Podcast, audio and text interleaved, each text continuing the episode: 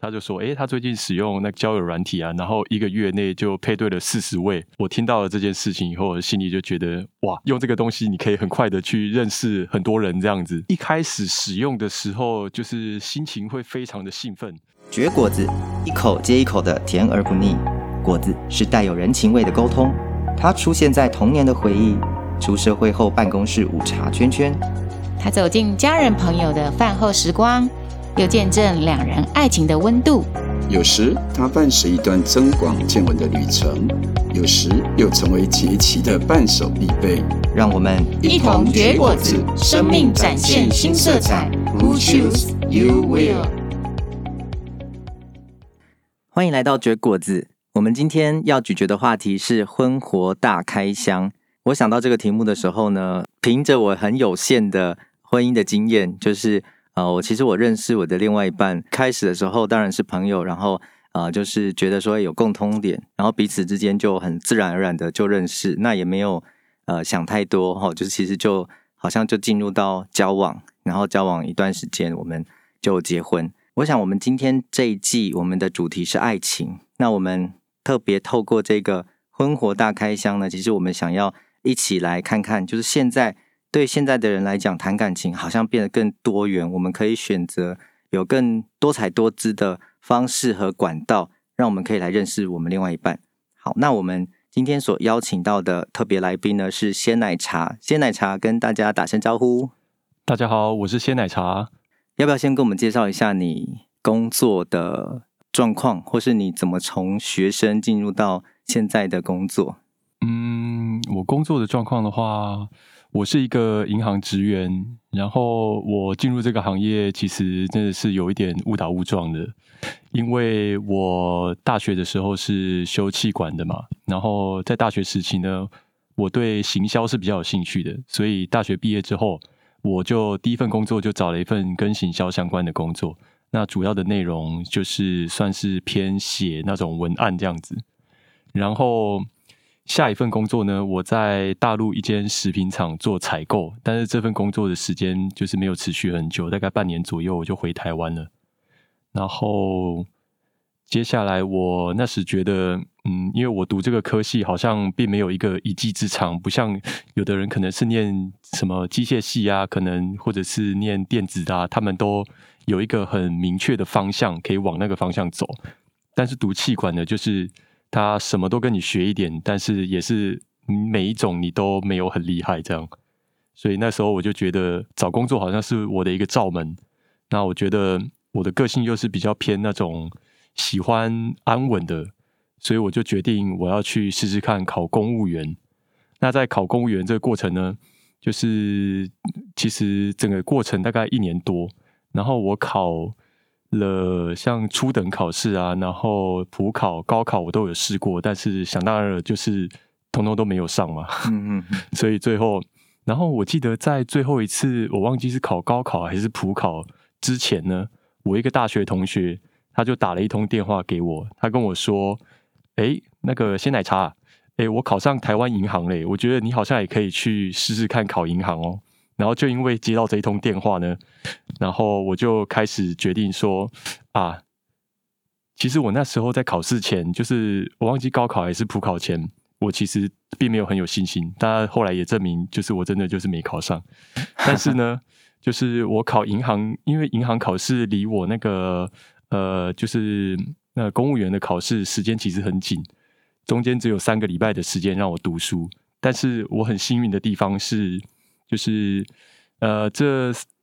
他的呃公务员的考科跟银行的考科很接近吗？它是有一点点重复的，所以就是虽然只有三个礼拜的时间，但是还是让我考上了。那其实我很感谢我那一位同学，就是要不是有他那通电话的话，其实我现在还真的不知道我自己在做什么。对，你刚才说到大学是气管系嘛，嗯，所以气管系的人都跟你一样，就是茫茫然不知道自己在职业的选择上面，他们都有这个跟你同样的类似的情况吗？呃，我不敢说全部啦，可是我觉得可能有很大一部分的同学会有跟我相同的困扰。听起来，其实从台湾这段路，然后哎，突然跑去大陆这个部分，我觉得也是一个很大的勇气哦。嗯，应该说。就像我讲的，我对我自己的前途其实是有一点点茫然嘛。然后我第一份工作结束之后呢，我那时候本来是想说，就是来去考考看研究所的。对，但是我并不是因为真的想说我想要深造或者是怎么样，我才决定要去考这个研究所。我觉得我的心态比较像是，就是有点在逃避这样子，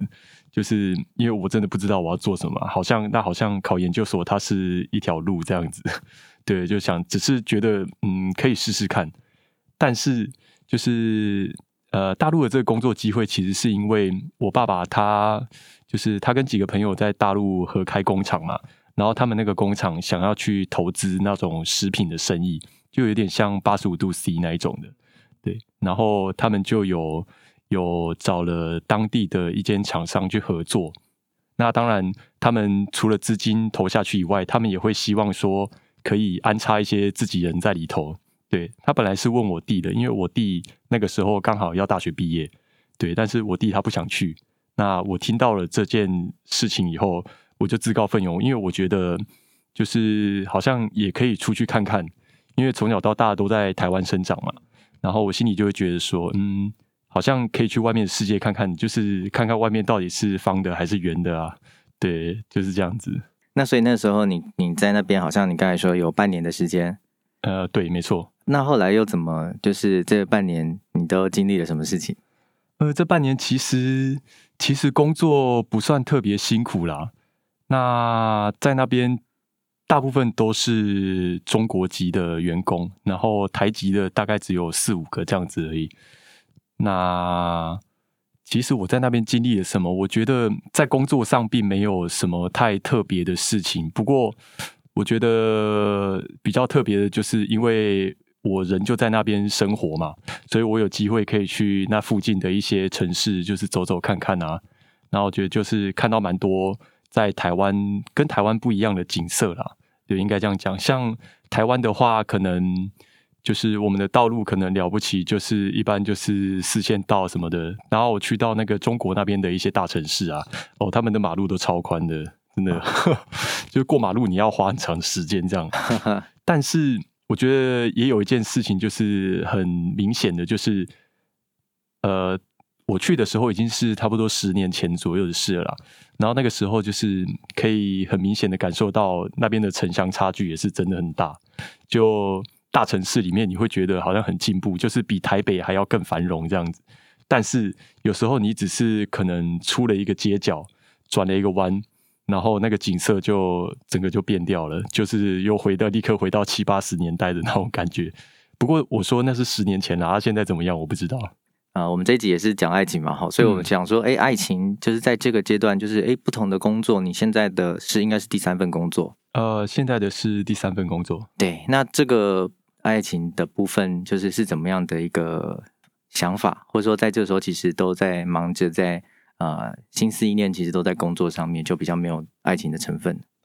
呃，讲到这个，其实我这人个性应该也算是比较晚晚熟一点，因为我第一次交女朋友呢，其实就是在我在中国工作的那段期间。那后来呢，我会跟她分手，也是因为当时我知道我即将失去这份工作了。然后，因为对方的年龄比我大，然后他其实已经就是很想要结婚了，对，他已经很想要结婚了。哦，那我觉得，一方面我又觉得，因为工作找工作这件事情对我来讲，就是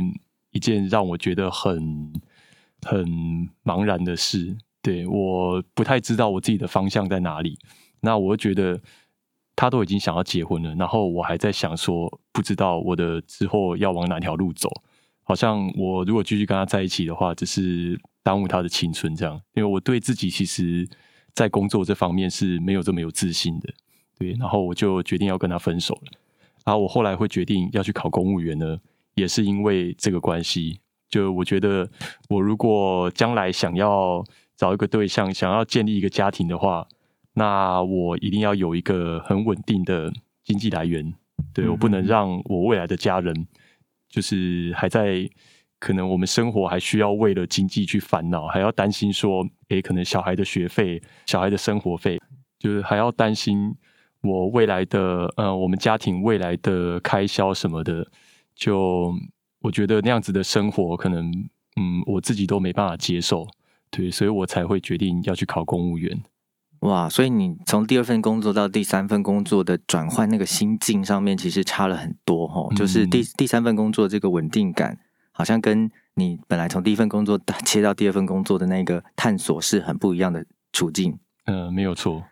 当时其实是分手了嘛，好，那分手了之后回到台湾这边来，然后就开始找工作。那工作也已经稳定一段时间了哈。那这个时候应该也是可能是可以来谈感情的部分了。嗯。其实，当我进到就是现在这份银行工作之后呢，那个时候我三十岁嘛，我就开我就下定决心说，好，我现在有一份稳定的工作了，那我要开始来好好的找一个对象。可是，呃，我觉得可能就是也是年纪的关系啦。然后，因为你离学校毕业越久，真的你的生活圈会越来越小。然后，很多同学或者是以前的朋友。他们慢慢都已经结婚了，都成家了。说实话，当他们有了小孩之后呢，你真的很难再找他们出来玩了。所以那个，我记得之前有几年的时间吧，就是我在银行工作这段时间，其实周末我很常都是就是自己一个人在家。当然，我会找一些就是自己的兴趣来做啦。可是通常就是自己一个人做的事情，例如我可能会。呃，去学做菜啊，然后周末的时候就自己煮点东西来吃啊，或者是呃，就是找一些自己的兴趣来做这样。但是很多都是自己一个人做这样子，对，也不会像以前就是可能很常跟朋友约了就出去玩啊什么的，对，然后就觉得呃，就好像自己的生活就是很平淡，就是平常平日一到五就是工作嘛，然后上班的时候你也很难去说。呃，虽然是做柜台会遇到很多人，可是毕竟你是在工作，你没办法公开的就在那边把妹啊什么的。对，那样子这你要是出了什么事的话，可能工作又没了。对，对。然后放假的时候又都自己在家里，然后以前可能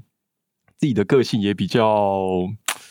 呃，也比较硬吧。就是有时候像那种家人啊、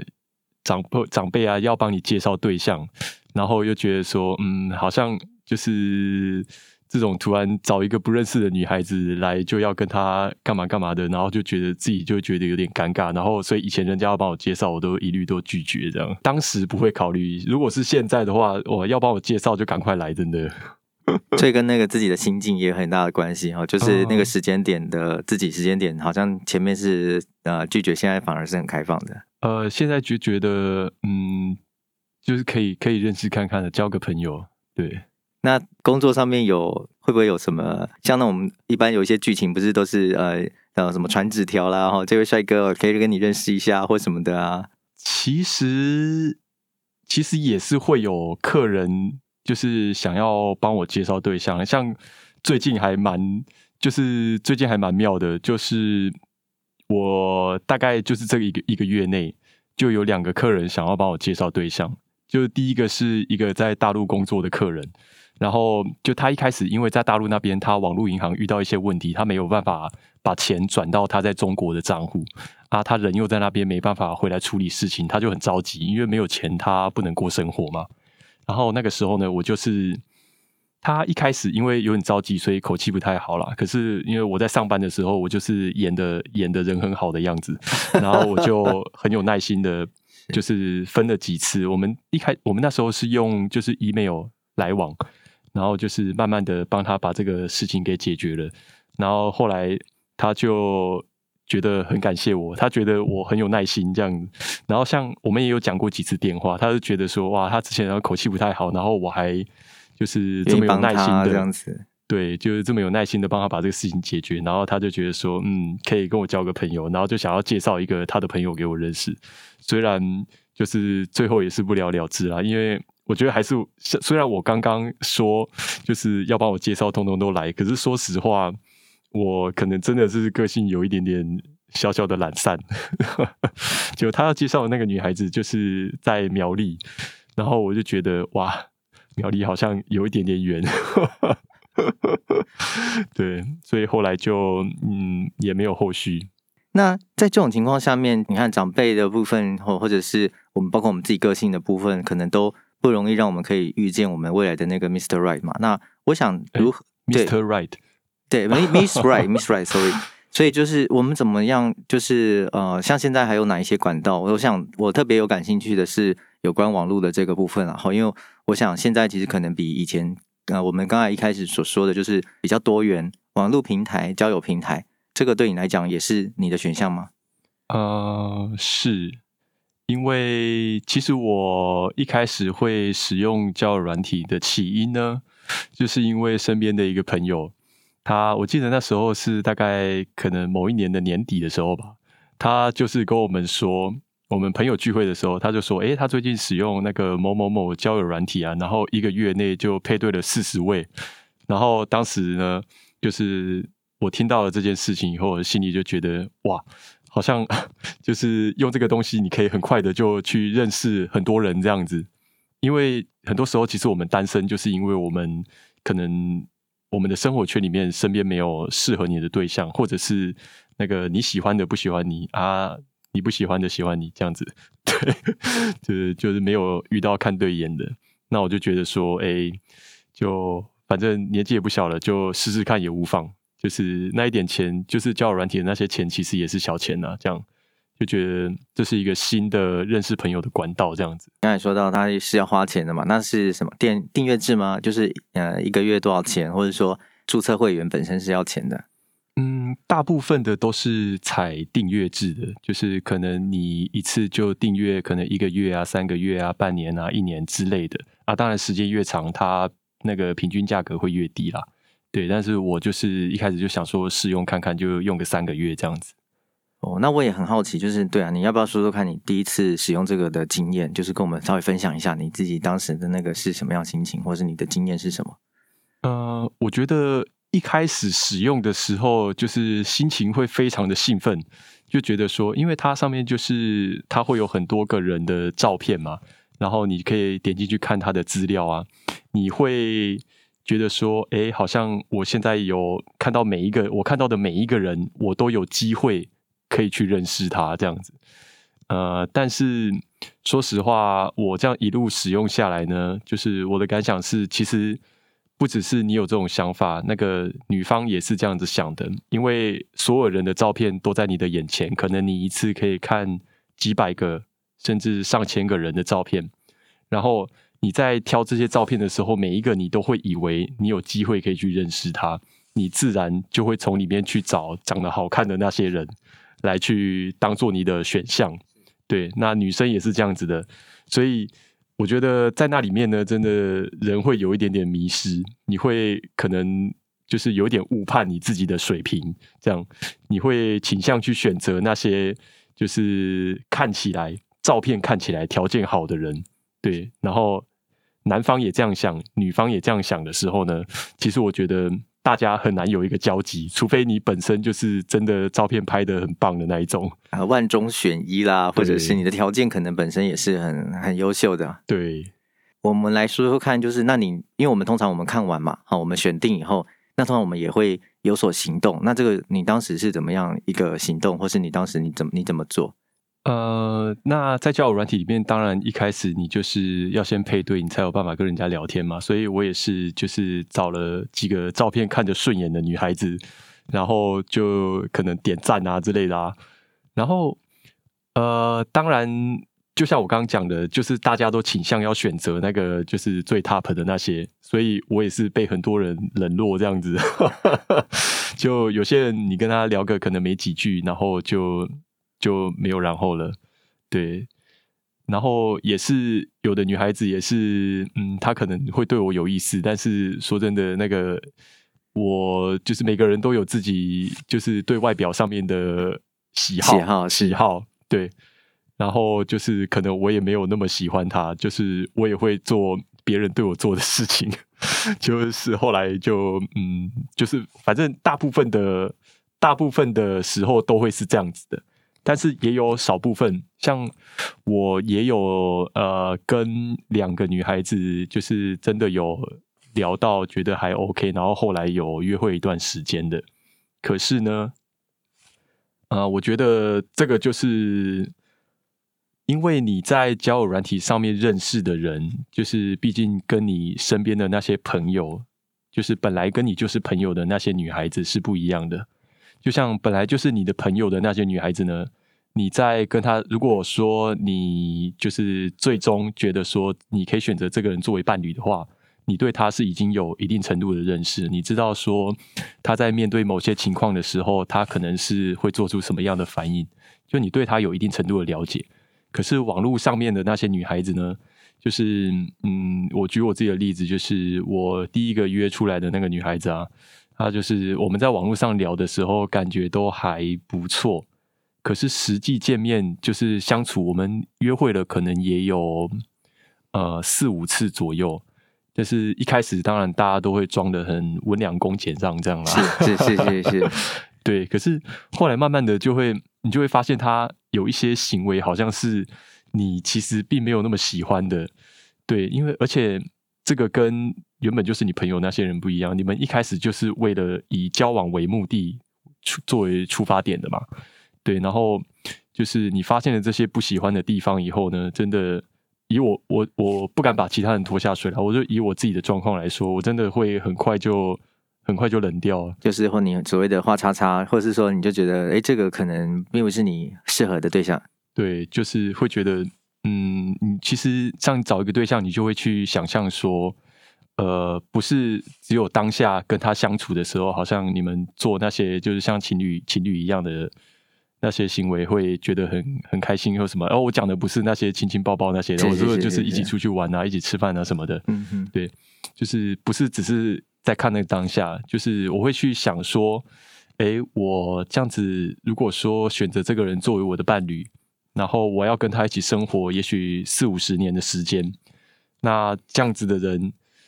就是在我那个热情冷却以后，或者是当他年华老去之后，就是他的外表不再那么吸引我之后，那我跟他一起相处、一起生活，我还会觉得开心吗？就是那时候想到这些事情，我就会觉得说，哇，真的以后要跟这个人一起生活四五十年，我可能会有点头皮发麻这样子。嗯，我们方便在这里说嘛，就是说什么样的行为会让你觉得，哎，就是就是属于那种踩到地雷，或是对，就是画叉叉的行为这样子。总而言之，那时候他让我比较反感的两点，就是有一个就是他会凶小孩子，对，就是有时候我们走在路上哦，然后有些小朋友都很喜欢在路上乱跑嘛，然后可能就是跑跑跑在就是跑经过他面前啊，然后他就会。就会就会凶那些小孩子啦，对啊。然后我看到我一开始的时候，当然就像我刚刚讲的，大家一开始都很会装，所以我也没有立刻对这些事情做出反应。可是这个举动就让我在我心里就记下一笔，说哦，这个嗯，好像不太行哦。嗯。然后还有一件事情就是，呃，就是我们常常在讲话的时候，我觉得对方很容易很习惯用一种就是先否定你的方式。再去讲他自己的意见，这样子，然后我就觉得，嗯，这样子聊起天来，让人感觉也是挺不舒服的。因为像我们在聊天的时候，可能就会也是尊重对方的意见嘛，就是说，呃，虽然你跟我意见不一样，但是我都听听看，都听听看，我不一定赞同你，但是我不会说去，呃，觉得说你就一定是错的，这样子，对啊。所以就这两件事情让我觉得哇，完全不能接受，我就 对。最后我就跟他说，嗯，我觉得我们不太适合。有没有可能同一时间就是在在这个交友软体上面，你今天可能才才跟这边一个据点，然后另外一边可能突然之间又又敲你，或者是说又又跟你发讯息啊？就是有没有可能在这个交友平台上面，他会是同一时间就是配对？呃，我相信如果是一些那种可能比较比较 popular 的帅哥的话，这种事情是很有可能会发生的。可是也许我就是。照片看着普通，我觉得我本人是蛮帅的，可是真的照片不太上相，也会有这样子的情况。嗯，就我觉得会会，当然会有可能同时有几个女孩子就是就是想要跟你聊天啦。可是就像我刚刚讲的，就是其实可能很多我也不是那么喜欢的，我不我就不会去回应他，因为我觉得。你那种如果说你觉得没有那么喜欢，你还硬去回应他的话，会给对方一种诶，这个好像有机会有的错觉，这样。所以那种遇到那种我完全没兴趣的，我都是直接就是就是冷处理这样。我觉得对于这个走过一轮之后，到现在为止，你自己使用这个软体，你有什么心得吗？或者是有一些呃想法可以给我们分享的吗？呃，我觉得就是就像我一开始讲的，就是这个东西很容易让人判断失准，就是大家会误以为就是你有很多好的选择，那事实上那些照片呢？就是跟你就是看你身边的朋友那些不一样，你看你身边的朋友，他们不会走到你面前，不会突然有开滤镜啊、开美肌啊什么的，你看到的都是他们真实的状态。是，但是网络上那些照片呢，就有可能是修的啊，也有可能根本就不是他的照片，就有可能那些其实是，就是大家知道网络上诈骗其实也很风行啊，是，对，是有的可能也许就是他就是以诈骗为目的去使用这些交友软体。像我们新闻里面常常都会呃，突然有一个呃年长的女性啊，或者是也许不同的人，然后就急着要到农会去汇款的，然后就说，哎，今天因为要看我的那个无国界医生，他要来了，然后他可能哦在困在机场或什么，他需要我转账的。那我想这个呃，我们就说这种叫人物设定嘛，哈，就是等于他在他的交友软体上面，他碰上了一种特别的人，很固定。其实对我们来讲，可能是对一种人物设定。你怎么看像这样子的？我们说叫做养套杀剧情，哈，就是他。养好你，然后到有一天他套住你，到有一天他他可以宰杀哈。我觉得这个这种剧码在交友的软体上面也是会发生。那你怎么规避这样的风险？我觉得可能有一点就是刚好比较幸运的，就是我个性就是比较懒一点。对，我其实不会太快就就是可能对一个人就是很快的就放下心防啊，然后或者是很快的就觉得说，哎，我好像一定可以跟他怎样。那像那种会会中招的情形呢？我觉得很大一部分应该是真的是生活太寂寞了。对，像我觉得我们就是虽然说我现在这样子三十几岁，可能也快要接近四十了。很多人在我这个年纪，可能他的生活只剩下家庭了。如果他已经结婚的话，就因为大家可能小孩子都有小孩的话，他们就是都会以生活为呃家以家庭为重。那像我的话，我觉得我比较 lucky，就是到这个年纪，就是我身边还有一些朋友，所以生活不会过得太无聊，不会失去一个重心，好像只剩下这个交软体。对，就是我不会觉得那么寂寞这样子。对，我觉得我生活还算是过得挺开心的，虽然有的时候晚上可能夜深人静的时候，还是会空虚寂寞，觉得冷，但是大部分时候，其实我觉得我生活算过得还蛮惬意的。对啊，但是有的人呢，可能他真的就是。他已经没有什么太多的社交了，他可能生活真的就是只剩下工作跟就是他的原生家庭，对，然后也许跟原生家庭的关系也不见得有那么好，对，他可能生活中没有一个人，呃，没有一些朋友或者是家人可以去让他去跟他们聊天，跟他们抒发他的心情。可能突然网络上就这么蹦出了一个那个外国帅哥，然后刚好又会说中文，很奇怪，然后又跟他聊天，愿意关心他这样子，然后可能一下子他就会觉得说啊，这个是他的救命稻草，这样子，就是在他的情感方面的救命稻草，然后就很快就会失去自我这样。嗯，我想这个可能都是一个寂寞的出口哈。对我们寂寞的人生来讲，嗯、这个选项当它变成单一的时候，它好像都是某一种宣泄，或者某一种的期待救赎哈。在透过这个交友软体上面被救赎。那我认识的有一群人是比较相对来讲，他们所带有的观念就是，哎，不可以哈，就是交友软体这个部分是是不可以碰的哦。那我其实也曾经听过有一些，他其实比较强调就是说，哎，你要遵照长辈的介绍啦哈。那那像这种东西，它是。不好的，或者说它是教软体，它是不属灵的哈。那我们在这里面，特别像如果他听到你刚刚所谈到的经验，哎，我们其实谈一谈，好像没有什么结果。他们大部分会会想到的就是，哎，那这个是不是不好的东西？那你自己怎么回应像这样子的观点？呃，我觉得以教会里的长辈的观念来看的话，他们当然会希望说，哎，我们既然都在教会，那我们找对象也要找那个跟我们是一样信仰的嘛。但是我自己的话，我是觉得说，其实真的是一样米养百样人啊，不是说那个就是跟你有相同信仰的，跟你就一定合得来。那也不是说跟你不同信仰的，跟你就一定合不来。对，我觉得还是两个人要合得来这件事情才是最重要的。那至于回到交友软体这件事情上，我觉得它其实也。就是一个管道而已，只是一个让你认识新朋友的管道。但是当然上面会有一些可能，就像我们刚刚讲的，会有一些那种图谋不轨的啊，就是意图不良的，想要欺骗人家的、骗钱骗感情的啊，是会有这些人。但是这些人他也不只会出现在交友软体上面，其实现实生活中你也有可能会遇到这样子的人。对，所以其实我觉得交友软体真的只是一个，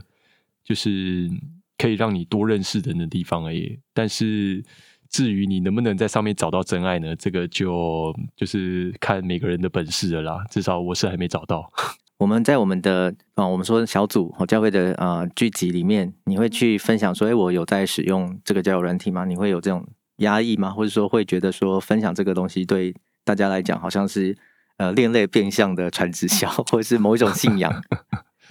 呃，其实不会，就像我刚刚讲的，一开始我也是，就是我说朋友嘛，其实就是小组的弟兄了。对，也是小组的弟兄。我们在聊天的时候聊到这件事，我才会知道说，哎，还有这个东西可以去试试看。这样，对，所以其实我自己呢。在小组的时候，我也会跟就是小组的朋友去分享我最近可能使用这些交友软体，然后遇到什么事情，就是有什么就是对有什么新的发展啊什么啊之类的，巴拉巴拉巴拉巴拉 这样，所以就很容易可以进入到带入话题感，然后大家彼此 好像很融洽，互相扶持。呃，互相扶持是我我是不知道有没有啦，可能就是互相取笑这样子，大家就是把它当成是一个那个茶余饭后的话题。就是大家闲聊哈拉这样啊，谈到这个时候被亏，会不会觉得有点呃生气啊，或者是什么？哦，我觉得其实不会耶。我觉得可能我们小组的人就是都个性就是呃有有一些有有一些人啊，就是可能跟我就是比较相近的，我们就是比较会乱讲一些有的没的这样，所以我们在聊这些的时候，其实也不会有什么违和感，对。就跟我们平常的的人的给呈现出来的其实是蛮一致的哈，就所以这样说起来，其实在，在在现实生活当中，然后跟在交友软体当中，你觉得你是同一个你吗？呃，我是同一个我啊，因为我其实我一直都觉得说，呃，就是你找对象，其实不用去假装说你是谁，就是因为你装不久的啊，你如果没有说一开始啊。应该这样讲了，你可能大家一开始多少还是会先可能先观察，然后先包装一下自己。可是就是你也不能把事情做得太夸张，对，因为迟早会，你迟早要现出原形的。你如果说一开始你装的自己很像是一个哦，我的生活就是可能我就是兴趣就是呃，也许是旅游啊，也许是摄影啊，也许是阅读啊，都讲的好像你是一个哦非常正面的人。结果那个交往久了以后，对方发现，哎，你其实没事，就是在家打电动而已，这样。对，那到时候他会作何感想嘞？就觉得人物设定好像荒腔走板哦，就是人物设定跟那个真实的人忽然之间连不在一起了。对，差太多了，不行。有没有什么可以跟呃我们没有尝试过像这一类，就是啊、呃、交友方式啦，或者是对你自己觉得说你呃对于这样子的听众，你有什么呃鼓励或建议吗？你有什么想要对他们说的话？嗯，我觉得就我自己的感想，像我现在其实这样子一路这样子用下来，我现在对交友软体已经有一点失去兴趣了。就我觉得，就是真的是大家在使用这些东西的时候，要好好的那个，就是不要太快，不要太快的陷入了，不要太快的觉得说你好像在上面看到一个照片很漂亮的人，然后你就可以。就是很快的把自己整个人都投入进去，然后我觉得有这种有这种想法的人，真的会很容易被骗。然后也不要觉得说，呃，就像我刚刚讲的，就是大家都会想要找一个可能最 top 的那个对象嘛。那也许你的你的等级在等级三而已，那你一直想要去找等级一的，然后一直越级打怪，你可能在上面就会非常的挫折。对，所以我觉得大家自己的心态真的是要调整好，就是。被人家拒绝，你也不要想说，哎，有什么？对，然后大家也要好好审视一下自己的等级到底在哪里。所以就是让他回到我们真实生活的一部分啊，让让这个呃选项，然后让这个交友的软体也好，或者这个婚姻活动也好，让它变成我们啊、呃、很平凡的生活当中一部分，而不是全部。那这样的情况下面，或许我们生活上面是怎么样的一个我，那以至于我在那个地方，在那个空间，我也是是平常那个时候的我。我觉得好像真实和一致性就相对来讲就非常重要。嗯，没有错。好，那我们今天的录制，我们今天的播客，我们就到这边。谢谢我们的来宾鲜奶茶，谢谢大家，谢谢大家。我们今天咀嚼的话题是婚活大开箱，与谈嘉宾鲜奶茶为我们分享他从读书到现在工作一路走来的心路历程，也包括他的感情生活。当婚活或者交友平台 APP 开始变成现代人的选项时，背后反映出来人际关系的变化和紧缩。常常遇到的是身边的人开始走入了婚姻，那么。我们好像也不得不开始尝试这一些的婚活，但是呢，挑选的挑战也随之而来。看着一张张的照片，我们好像物色别人，同一时间，我们也不断地面对被人物色的那一个状况。而当我们不再视这些婚姻的活动为我们生命的救赎，只是生活的一部分而已，这个时候，空虚寂寞的感觉。比较不容易引导我们走向虚假的人物设定，同一时间，我们也比较能够看穿一些常常所遇见的骗局。我们可以面对不同的平台与人际互动，呈现稳定一致和真实的自我。我们因此，我们又成长了一步。听过了这一集，你有什么想法呢？欢迎留言、转贴、分享给身边的朋友。我们下一集的主题是。尬聊与交往中的 NG 场景，我们下回见。